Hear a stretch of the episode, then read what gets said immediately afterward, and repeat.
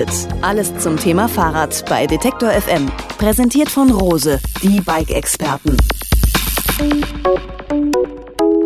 Das Fahrrad wird in diesen Tagen 200 Jahre alt und überall wird gefeiert. Ausstellungen, Ausfahrten und Fahrradfeste feiern das Velociped in vielen Städten und es werden auch überall Lobeshymnen angestimmt. Doch damit eine Maschine erstmal so weit kommt und 200 Jahre lang die Menschheit beschäftigt, da braucht es technische Entwicklung und Sachverstand. Einer, der sich auf jeden Fall damit auskennt und auch ausdauernd beschäftigt und der an Fahrradtechnik ganz offensichtlich einen Narren gefressen hat, das ist Dirk Zedler aus Ludwigsburg. Er ist unter anderem Fahrradsachverständiger, Entwickler von Prüfmaschinen und einer der profiliertesten Fahrradtechnikkenner, die es wohl so gibt im deutschsprachigen Raum. Wir freuen uns, dass er sich Zeit genommen hat für ein langes Gespräch im Antritt und wir sagen Hallo nach Ludwigsburg. Hallo Dirk. Ja, hallo, Gerolf. Und Christian ist der andere. Hallo Dirk. 200 Jahre Fahrrad, feierst du mit? Ja, wir fahren mit. Ähm, wir wollten eigentlich was ganz Besonderes machen, aber wir haben in Deutschland leider etwas, was noch viel älter ist als das Fahrrad, nämlich der Hausbau. Und äh, das klappt leider nicht ganz so, wie wir uns vorgestellt haben. Eigentlich wollten wir im Juni, das heißt in wenigen Tagen, unser neues Gebäude äh, für, den, für unsere Firmen eröffnen und darin soll ja auch ein sehr großes Fahrradmuseum dann Platz haben, eingebunden in Seminarräume, wo also die Fahrradindustrie ihre Partner empfangen kann, wo man Seminare, Kurse, Vorführungen, Gesprächsrunden halten kann. Aber leider müssen wir das große Jubiläum, also unser privaten Höhepunkt verschieben und äh, das kommt dann leider im September. Aber wir sind eigentlich dabei. Wir unterstützen eine Fahrradausstellung in Ludwigsburg und feiern tun wir schon eigentlich seit 24 Jahren das Fahrrad.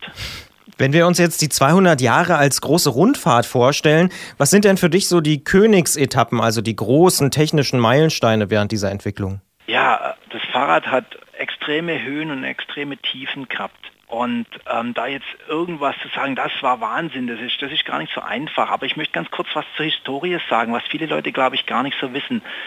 Das Fahrrad ist eigentlich ein wesentlicher Motor gewesen der Industrialisierung. Wenn wir äh, zurückblicken, äh, wo praktisch dann angefangen wurde, große Industrien hochzuziehen, dann haben die Leute irgendwo verstreut auf irgendwelchen Bauernhöfen gewohnt. Es gab viele kleine Dörfer, es gab noch nicht, nicht die Städte von heute. Und die Leute mussten alle irgendwie in die Fabrik kommen. Und wenn sie hätten laufen müssen, was sie sich morgens zehn, zehn Kilometer laufen oder fünf laufen oder wie auch immer, das dauert dann seine Zeit. Abends dann wieder heimlaufen. Damals haben die Leute ja nicht acht Stunden gearbeitet, sondern zwölf Stunden und mehr. Das hätte gar nicht funktioniert ohne das Fahrrad. Deshalb kann man eigentlich sagen, dass das Fahrrad wesentlicher Motor war und eine von, man sagt so pauschal, drei Hochkulturen, die wir damals hatten. Die anderen zwei waren die Bekleidungsindustrie und natürlich Waffen. Waffen waren schon immer was, was der Mensch gegenseitig sich äh, gern produziert hat, um sich dann irgendwie damit zu beschäftigen. Und deshalb haben wir auch in kleineren Ortschaften, noch in meiner Jugend, ich bin jetzt auch nicht mehr der Jüngste, Radläden gehabt, die immer auch Nähmaschinen verkauft haben. Das kommt eigentlich aus der geschichtlichen Beziehung, dass Feinmechanik, und das Fahrrad ist ja Feinmechanik, ähm, einfach damals verbunden war mit Waffenschmieden und mit Nähmaschinenherstellern oder Stoffherstellern. Und deshalb sind wesentliche Erfindungen mit und für das Fahrrad gemacht worden. Die Kette, das Kugellager, äh, der Luftreifen. Also wir haben in den Gründerzeiten zwischen sagen wir, 1850 und 1890 schon revolutionäre Ideen gehabt und die Leute haben damals schon echt richtig sich Gedanken gemacht um das Fahrrad. Was viele verblüfft, und das finde ich immer so ein Wahnsinns-Aha-Effekt ist, alle Leute gucken nach Amerika, wenn es um das vollgefederte Fahrrad geht. So in den 1990er Jahren kamen die Specialized, die Kestrels und wie sie alle haben aus Amerika und da verbindet man vollgefederte Fahrräder mit. Aber es war einfach 100 Jahre vorher. Es war eine britische Waffenschmiede, die das erste vollgefederte Fahrrad 1890 gebaut hat. Und sowas finde ich schon einen gigantischen Meilenstein, weil sich damals so viel Gedanken zu machen über Komfort beim Fahrradfahren, das ahnt heute, glaubt keiner mehr. So, und wer jetzt genau hinhört, der merkt, dass wir ja nicht nur über die Evolution des Fahrrads sprechen, sondern auch über die Evolution der Telefontechnik. Denn Dirk hat gerade von Headset auf ähm, Schnurtelefon gewechselt. Jetzt brummt es nicht mehr so wie in der Antwort eben. Wir setzen das Gespräch ja. jetzt einfach fort. Und ähm, jetzt haben wir darüber gesprochen, was die großen Meilensteine waren, ähm, zumindest einige davon. Drehen wir das Ganze mal um. Zur Evolution gehören ja immer auch Sackgassen. Fallen dir denn Beispiele für klare Fehlentwicklungen ein, die sich mit der Zeit als große Irrtümer in der Fahrradtechnik herausgestellt haben? Ja, wir haben ja einfach eine, tolle Entwicklung gehabt bis ungefähr in die 1930er Jahre. Zu dem Zeitpunkt war eigentlich äh, ketzerisch gesagt alles entwickelt. Wir haben damals Bambusrahmen gehabt, wir hatten Holzrahmen, wir haben Stahlrahmen gehabt, wir haben Alurahmen gehabt, die Getriebenabe war erfunden, die Kettenschaltung war erfunden, die Felgenbremse war erfunden, die Trommelbremse waren erfunden. Es war also in 1930 Jahren, war alles entwickelt was inzwischen kaum mehr einer glauben will, weil viele Leute entwickeln es neu und finden sich als Erfinder, was eigentlich gar nicht der Fall ist. Sackgassen, die wir hatten, sind teilweise selbst verschuldet gewesen. Auch eben in den 30er Jahren, wo wirklich ein Wahnsinnsentwicklungsboom war, haben wir zum Beispiel auch schon Sesselräder gehabt, so Liegeräder, Sesselräder, die irre schnell unterwegs waren und damals wurden Weltrekorde damit gebrochen, für Stundenweltrekorde und ähnliche Geschichten im Rennsport. Und dann kam damals schon der Weltradsportverband und hat diese Art von Fahrrädern verboten und hat gesagt, wir müssen klassisch Fahrrad fahren, so wie wir es kennen mit dem Diamantrahmen. Also damals wurde über den Sport, über die höchsten Richter des Sportes, des Radsportes eigentlich eine ganze Entwicklung äh, verdammt und, und praktisch ins, ins Nichts geschickt. Und erst in den letzten Jahren hat sich wieder diese Liegeradszene so ein bisschen gebildet. Aber das war eigentlich eine tolle Entwicklung Entwicklung, die äh, durch Politik eigentlich im Endeffekt äh, dann verschwunden ist. Ja, andere Sackgassen, die wir hatten, waren eigentlich das Thema, das die deutsche Radindustrie so ein bisschen geprägt hat. Wir haben äh, ja in den, äh, da ist nach dem Krieg, oder anders gesagt, vor, vor dem Krieg war das Fahrrad ganz toll, so in den 30er Jahren. Und dann kam der Zweite Weltkrieg. Und in diesem Zweiten Weltkrieg hat sich der Motor, also Verbrennungsmotor, wahnsinnig entwickelt. Also wer zwischen 1935 und 1945 guckt, wie sich eben Motoren entwickelt haben, das hat das nichts mehr miteinander zu tun. Das Fahrrad wurde in der Zeitpunkt gar nicht weiterentwickelt, weil da konnte man eben im Krieg nicht viel damit anfangen. Und nach dem Krieg war das Fahrrad nur noch ganz kurz, armer Leute-Fahrzeug. Dann kamen Motorroller, Motorräder und Autos. Und dann war so in den 60er, 70er, 80er Jahren war das Fahrrad am Boden. Es wurde nichts mehr entwickelt, also wirklich keinerlei Entwicklungsschritt Fortschritte mehr. Das Einzige, was die Fahrradindustrie verzweifelt versucht hat, war immer billiger zu produzieren, also immer preisgünstiger zu produzieren, immer einfache Materialien, immer einfachere Mechanismen. Und schlussendlich hat es gegipfelt immer, indem man versucht hat, ein Scharnier ins Fahrrad einzubauen. Viele Zuhörer kennen das Klapprad noch, das klassische Klapprad. Der verzweifelte Versuch der Fahrradindustrie, irgendwie mit dem Auto noch in Kontakt zu kommen, dass man es vielleicht in den Kofferraum reintun könnte. Und da hat sich praktisch die europäische Fahrradindustrie in eine Sackgasse manövriert und hat sich dann technisch praktisch ins Abseits gestellt und erst aus Amerika kamen dann wieder die Entwicklungen wie Mountainbike und Triathlon. Und erst Mitte der 80er Jahre, also 50 Jahre später nach dem Höhepunkt der Fahrradentwicklung, ganze 50 Jahre Dornröschenschlaf, ging es dann wieder los. Und dann haben wir ja jetzt bekanntermaßen die wilden Zeiten gehabt, so ab Mitte der 80er Jahre bis jetzt mit allen möglichen Versuchen, allen möglichen Werkstoffen und auch vielen äh, Fehlversuchen, gerade im Mountainbike-Bereich Anfang der 90er Jahre. Das war schon wirklich auch gefährlich, was da gemacht wurde. Damals wurde nicht nicht äh, praktisch mit Verstand konstruiert, sondern nur so, naja, wenn der Lenker jetzt 250 Gramm hat und er hält, dann machen wir den nächsten mit 200 Gramm und dann hat er auch noch gehalten und gesagt, naja, jetzt machen wir 150 Gramm und dann sind die alle gebrochen. Da hat man gedacht, ah, ah 150 war jetzt zu wenig. Dann machen wir wieder 200, sind wir auf der sicheren Seite. Na, ja, ging wieder, dann machen wir wieder 180 Gramm gemacht. Also man hat sich rangetastet und nicht konstruiert und eben nicht seriös geprüft. Und das ist jetzt mal das Positive im ganzen langen Rede. Das hat sich jetzt dramatisch geändert und geändert hat sich das mit dem Elektrofahrrad, weil gerade auch das Elektrofahrrad die Hersteller gezwungen sind, von außen gewisse Qualitätsmaßnahmen, Qualitätssicherungsmaßnahmen, gewisse Prüfkriterien zu erfüllen.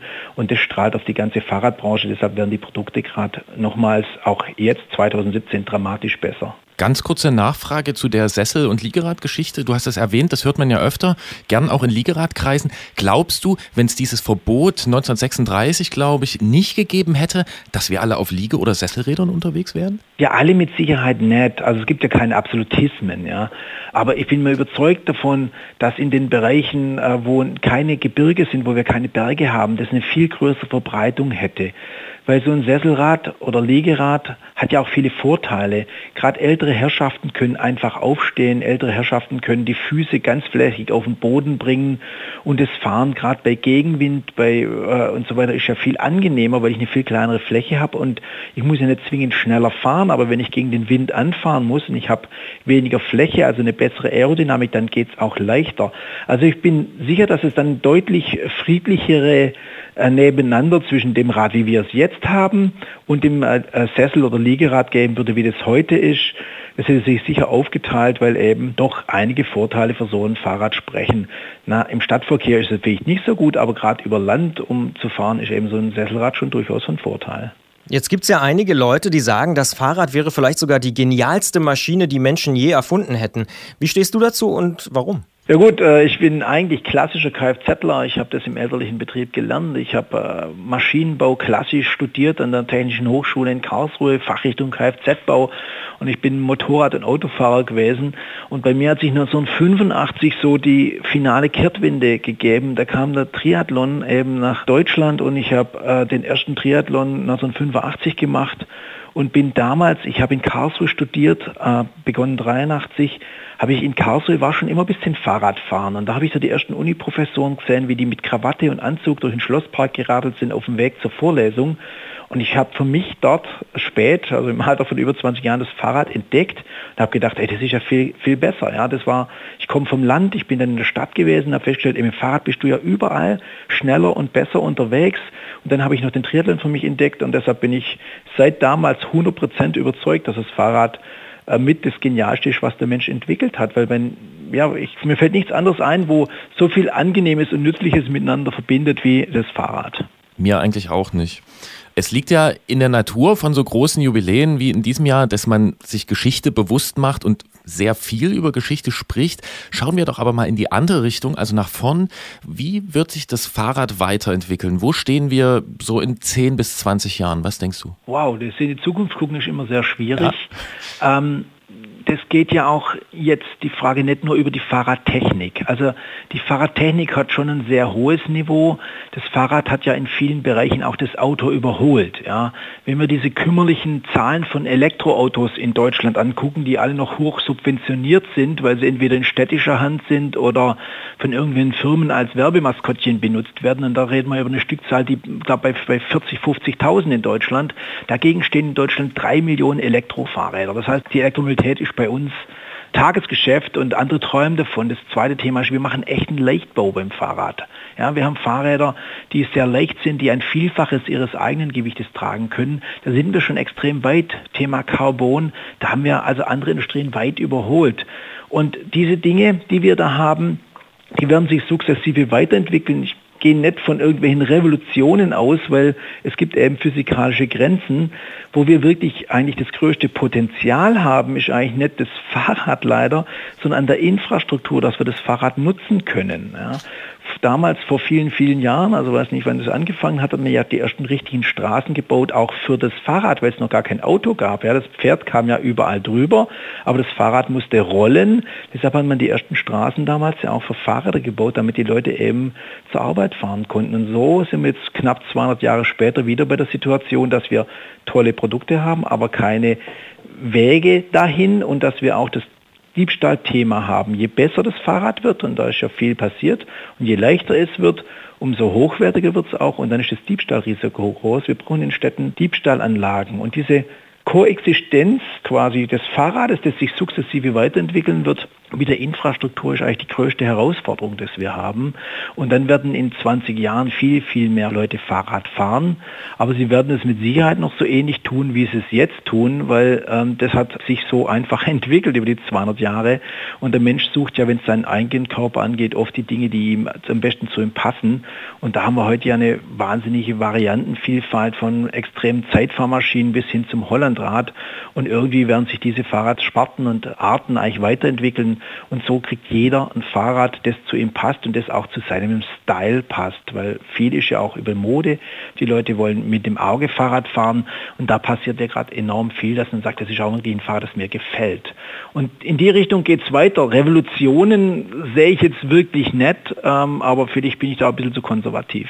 Das sagt Dirk Zedler, Prüftechniker und Sachverständiger für Fahrräder und Elektrofahrräder aus Ludwigsburg. Er begleitet die technische Entwicklung des Fahrrads und hat mit uns über 200 Jahre Fahrradgeschichte gesprochen.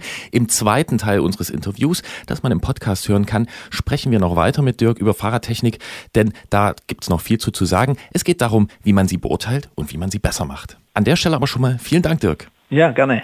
Und damit sind wir schon mittendrin im Podcast Bonustrack sozusagen. In den 90er Jahren hat ja das Tourmagazin angefangen, Rennräder auf Prüfmaschinen zu spannen und technisch zu beurteilen.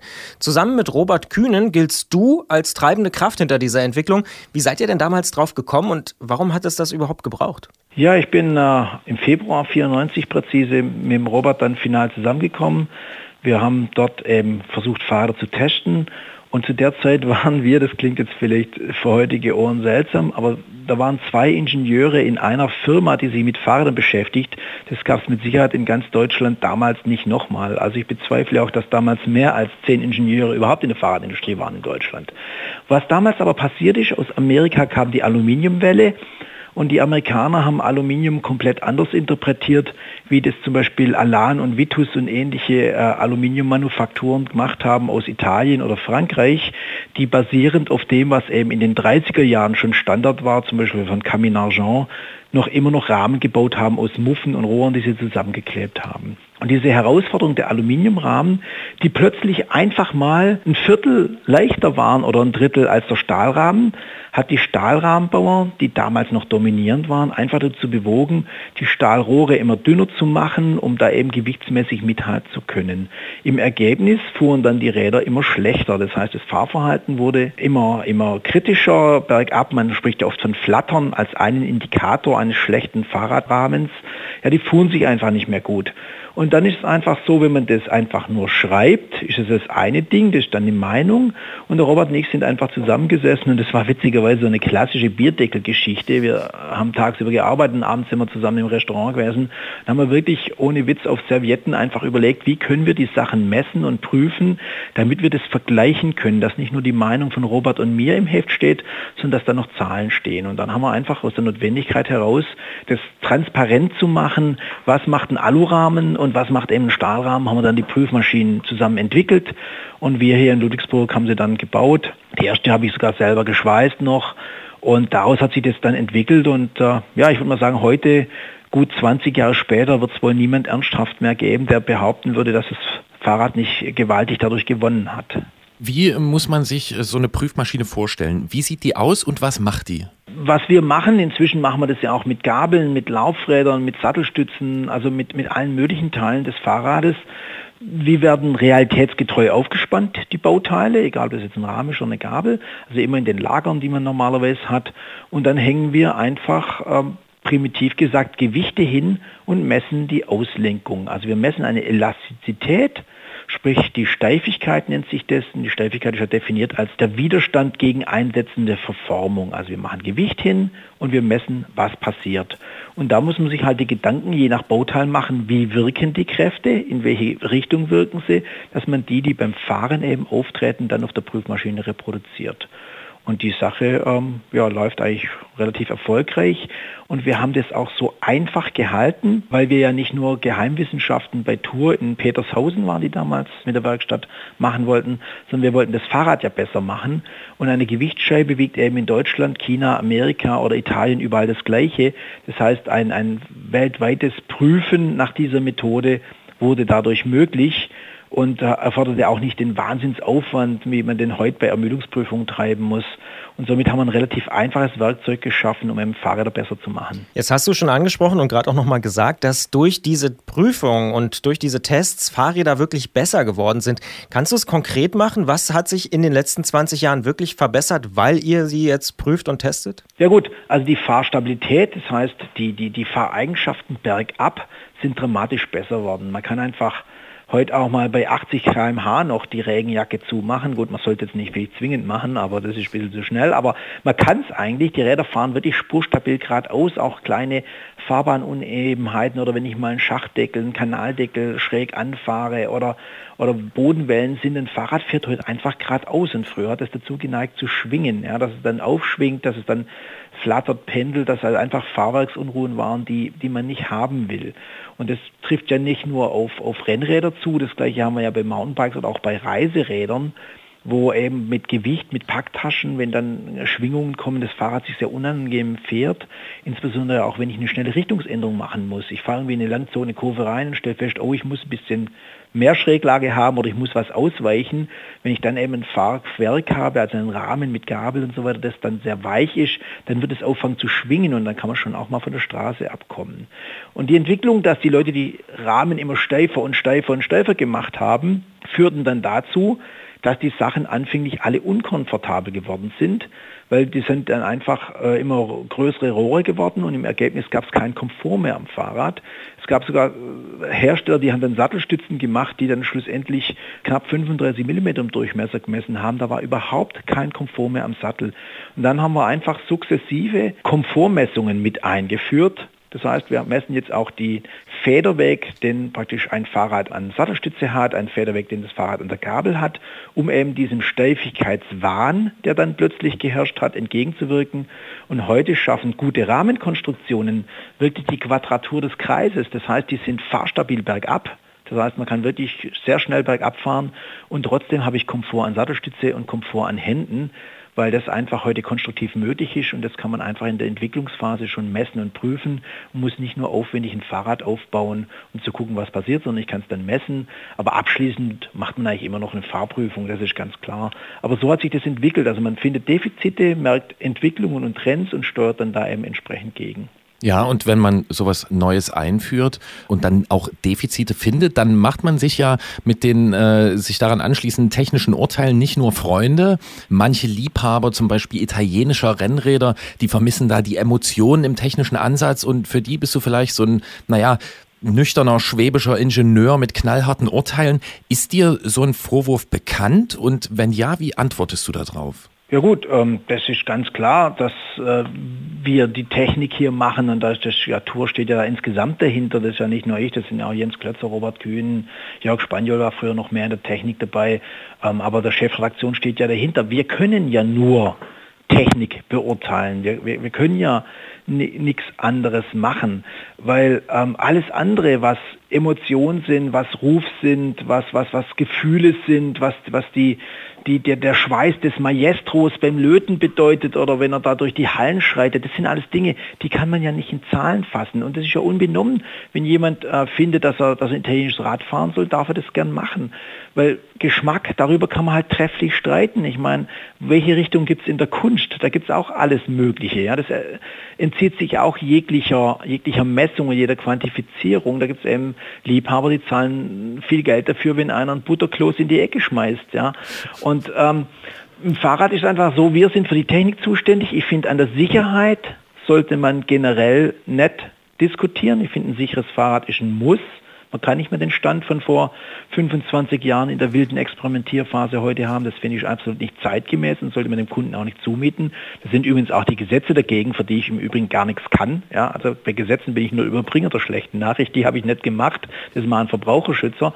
Aber das ist unbenommen. Und ich finde halt einfach, die Italiener sollten sich auch der technischen Herausforderung stellen. Ja, ich meine, diese ganze Sache, die sie machen mit den ganzen Emotionen, ist alles super, aber Technik gehört halt auch dazu. Und ähm, die verkaufen halt ihre, ihre Geschichte besser, aber wenn man guckt, was ist heute im Profi-Rennsport unterwegs, es sind halt amerikanische Firmen, es sind deutsche Firmen, es sind solche Firmen, die komplett auf die Technik gesetzt haben. Und äh, das überzeugt den Profi halt auch. Heute werden im Profi-Rennsport die Siege auch am Computer gemacht. Ja, die Zeiten sind vorbei, wo man über mit der Flasche Rotwein die Renntaktik besprochen hat. Heute sitzen zwar nicht wie in der Formel 1, aber doch ziemlich viele Leute, die im Windkanal sitzen, die Streckenprofile analysieren, die messen, die prüfen, die schauen, mit welchem Fahrrad werde ich am besten ins Ziel kommen, an am schnellsten. Und das ist einfach ein Entwicklungsgang, der da ist. Aber wie gesagt, nochmal unbenommen, wenn jemand mit einem kanadischen Fahrrad, mit einem italienischen Fahrrad oder mit einem spanischen Fahrrad einfach was verbindet, ist das super ähm, soll er super gerne kaufen, aber er sollte trotzdem ein paar Kernkriterien äh, nicht außer Acht lassen, das ist die Fahrsicherheit. Und mal ganz ehrlich, das emotionalste Thema ist das Gewicht. Und das Gewicht ist einfach schon ziemlich vernachlässigbar. Wenn jemand 85 Kilo wiegt, oder sagt man 90, das ist einfacher zu rechnen, und hat ein 10 Kilo Fahrrad, ja, was ja relativ schwer ist, und er spart ein Kilogramm, dann wären das am Fahrrad 10 Prozent, aber im gesamten System 1 Prozent. Und das ist ja vernachlässigbar. Das merke ich ja nur, wenn ich steil berghoch fahre. Also wir haben da relativ viele aufgeladene Themen in der Fahrradwelt Und da kann sich jeder einfach aus allem, was er hat und gerade insbesondere wenn er Zahlen, Daten, Fakten hat, überlegen, was ist denn für mich wichtig? Ja, muss ich nur mal 200 Gramm am Laufradsatz sparen, wenn ich 5 Kilo Übergewicht habe? Da muss man halt auch ein bisschen ehrlich mit sich selber sein. Hat man bei uns im Verein auch immer gesagt, lieber zwei Schnitzel weniger essen, als hier noch 100 Gramm sparen. Aber Stichwort Baden-Württemberg. Dreis hat vor 200 Jahren in Mannheim gelebt. Du bist aus Ludwigsburg bei Stuttgart. Ist diese räumliche Nähe Zufall oder ist deine Ecke des Landes besonders Fahrrad oder vielleicht einfach Fahrzeug verrückt? Du hast vorhin ja auch schon Karlsruhe angesprochen. Ja, also ich betreibe eine Firma, die sich nur um Fahrräder kümmert, zwar im Hintergrund, weil wir stellen ja nichts her, wir reparieren nicht, wir verkaufen nicht, wir unterstützen ja nur Hersteller mit Dienstleistungen. Aber ich sitze ja quasi im Bermuda-Dreieck hier, also 25 Kilometer nördlich hat Audi eine sehr große Firma, wo der Audi R8 gebaut wird, der Audi A8, der Audi A6. Zehn Kilometer südlich von mir sitzt die Porsche-Zentrale. Ich bin umringt von Porsche Dependancen hier rundum, also Vertrieb, Ersatzteillager. Und knapp 20 Kilometer weg ist die Zentrale von Mercedes-Benz. Also ich bin hier mit Sicherheit in einer extrem Fahrradindustrie unfreundlichen Gegend. In der Diaspora. Ja, so ein Bermuda-Dreieck, wie ich immer sage. Aber ähm, ich bin wegen meinem ersten Job hierher gekommen. Und zwar, ich habe ja in Karlsruhe studiert, das hatte ich schon gesagt. Da streiten sie ja übrigens Karlsruhe und Mannheim trefflich drüber, wer jetzt den Herrn Dreis mehr verdient hat, weil der Herr Dreis ja auch Weichen in Karlsruhe war. Ähm, Im Moment sagt man, ist die Meinung, wir gönnen es mal den Mannheimern, aber gerade jetzt dieses Wochenende oder findet, glaube ich, weiß nicht, ob es dieses, müssen genau in den Kalender gucken, findet ja auch das äh, Welttreffen der Fahrradsammler in Karlsruhe statt. Da kann man auch googeln. Ähm, das ist also wirklich das Treffen der ganzen Fahrradhistoriker, die sich wirklich seit zig Jahren intensiv damit beschäftigen. Also jetzt ist ja gerade Mode, sich mit dem alten Fahrrad zu beschäftigen. Jeder tut's, ja, jede Stadt tut's, jedes Dorf tut's, jeder Verein tut's. Das hast du ja schon richtig gesagt in der Eingangsrede, äh, Gerolf. Man feiert gewaltig aller Orten. Aber die Leute, die es schon wirklich zig Jahre ernsthaft tun, die treffen sich gerade in Karlsruhe. Gut, ich habe in Karlsruhe studiert, bin in Karlsruhe zum Fahrrad gekommen, ist halt rein ebenenbedingt, dort ist es flach und dann habe ich halt Triathlon gemacht. Und so bin ich nach Ludwigsburg gekommen. Ich habe schon während meinen Studententagen in Ludwigsburg im Radfachgeschäft gearbeitet, das sich sehr intensiv mit Triathlon beschäftigt hat, das damals schon die baden-württembergische, äh, den baden-württembergischen Kader unterstützt hat mit Material und mit Know-how. Und äh, der Radladen hat auch sehr viele äh, Fahrradheroen, Triathlon-Heroen unterstützt. Zum Beispiel der Thomas Hellriegel, der Hawaii gewonnen hat 1997, wurde dann von uns in seinen Jugendjahren schon unterstützt und auf dem Fahrrad angepasst und angemessen. So bin ich eigentlich über die Studentenjob, weil ich meine teuren Fahrräder ja irgendwie finanzieren musste, habe ich gearbeitet im Radladen und so bin ich dann zu meinem ersten äh, Festanstellung kommen, 91, 92 hier in diesem Fachgeschäft, das eben sich sehr intensiv mit Rädern beschäftigt hat. Und dann bin ich in Ludwigsburg einfach ähm, nicht sitzen geblieben, das klingt immer so negativ, sondern sesshaft geworden und habe hier äh, 93 eben Anfang 93 mit einem geliehenen Computer mich an den Schreibtisch gesetzt und gesagt, ich bin Fahrradsachverständiger und so rückblickend gesehen ist es gar nicht so schlecht, dass es dann Ludwigsburg war weil Ludwigsburg nahe an Stuttgart ist und in Stuttgart sitzen relativ viele Versicherer und die haben wir dann relativ schnell Aufträge gegeben in den 90ern, was damals ja schon ein sehr exotischen Berufsbild war, weil es gab ja eigentlich praktisch nur noch drei Kollegen in Deutschland, die ähnliches versucht haben. Und so ist die Geschichte gewesen. Also es war keine Fahrradliebe äh, Ludwigsburg oder Fahrrad, die, die Geschichte des Fahrrades wurde in Ludwigsburg gemacht. Es war einfach ein sehr engagierter äh, Fachgeschäft, in das ich eigentlich eingestiegen bin, weil damals gab es ja keine Ingenieurstellen für Ingenieure eine Fahrradwelt. Wunderbar. Die letzte Frage ist entweder ganz schwer oder ganz leicht zu beantworten. Was ist dein Lieblingsrad? okay, die Frage ist jetzt, äh, müssen wir jetzt vielleicht nochmal eine Runde machen, Gerolf, und zwar müssen wir in die Richtung gehen, aus meinem Museum oder aus meinem Privatbestand? Ich dachte, die gehen so nahtlos ineinander über, aber ähm, was, was fährst du am liebsten? Ähm, oh Gott, das kann ich eigentlich so gar nicht sagen. Also ich, ähm, ich, ich kein Klapprad. Ja, nein, nein, nein. Ich habe das Klapprad meiner Schwester übrigens noch, mit dem hatte ich einen Gabelbruch. Ähm, damals in den, in den, in den, äh, in den 70ern, 80ern, ich weiß nicht, in den 70ern natürlich ein Gabelbruch. Ähm, das habe ich immer noch, habe ich auch im Museum, ist ein ganz wichtiges, prägendes Teil äh, für mich und meine Schwester gewesen. Und ähm, ja, aber das fahre ich eigentlich nicht mehr, das ist mir inzwischen zu risky, wie man modern Deutsch sagt. Ähm, mein Lieblingsfahrrad, mit was fahre ich im gernsten? Das ist wahnsinnig schwierig. Also ich fahre unglaublich gern mit meiner, mit, mein, mit meiner Familie auf Fahrrad. Und äh, dann, dann, das, das ist schwierig. Ähm, gut. Ich mache es anders. Ich sage euch, was mein Lieblingsfahrrad im Museum ist. Ja. mein Lieblingsfahrrad im Museum, das ist, das ist ein, ein Holzrahmen, ein Hochrad, also es ist vorne ein sehr großes Rad, wo die Tretkurbel direkt an der Nabe befestigt also sogenanntes klassisches Hochrad, aber mit einem Holzrahmen. Und dieser Holzrahmen ist wunderbar geschnitzt in Form eines Drachenkopfes, also hat so ein grimmige, grimmiges Gesicht am, am was man heute Steuerkopf nennen würde und äh, hat schon eine ganz tolle Laufradkonstruktion mit radialer Einspeichung, mit den Nippeln, die an der Nabe sind, ähnlich wie das Shimano und Mavic vor ein paar Jahren wieder ausgegraben haben und an ihren Systemlaufrädern eingeführt haben. Und es hat ähm, Kurbeln, wo die, die Länge der Kurbeln verstellt werden konnte, also das Pedal konnte an verschiedenen Stellen montiert werden. Das hat am, an, an dem Pedal ein Ausgleichsgewicht, dass das Pedal immer richtig steht. Kennt ja jeder Rennradfahrer mit Lookpedalen und ähnlichen Sachen, dass die immer verkehrt stehen, nie da, wo man drauf treten will. Und hat so viele tolle Ideen gehabt und sieht so schön aus. Also das ist eigentlich mein Lieblingsfahrrad. Das sagt Dirk Zedler, Prüftechniker für Fahrräder und Elektrofahrräder aus Ludwigsburg und noch viele Dinge mehr. Äh, wir haben mit ihm gesprochen über die 200 Jahre, die das äh, Fahrrad inzwischen schon auf dem Buckel hat.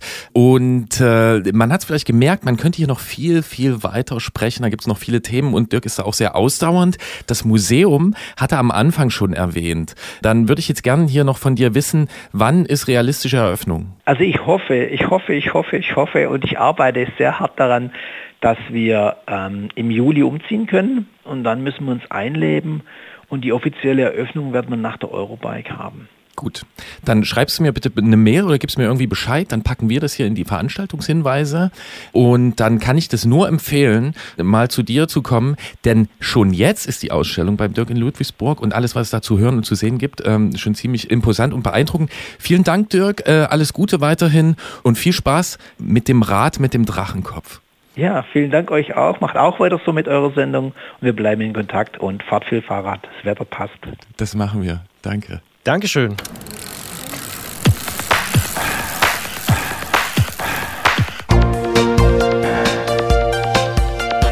Antritt. Alles zum Thema Fahrrad bei Detektor FM. Präsentiert von Rose, die Bike-Experten.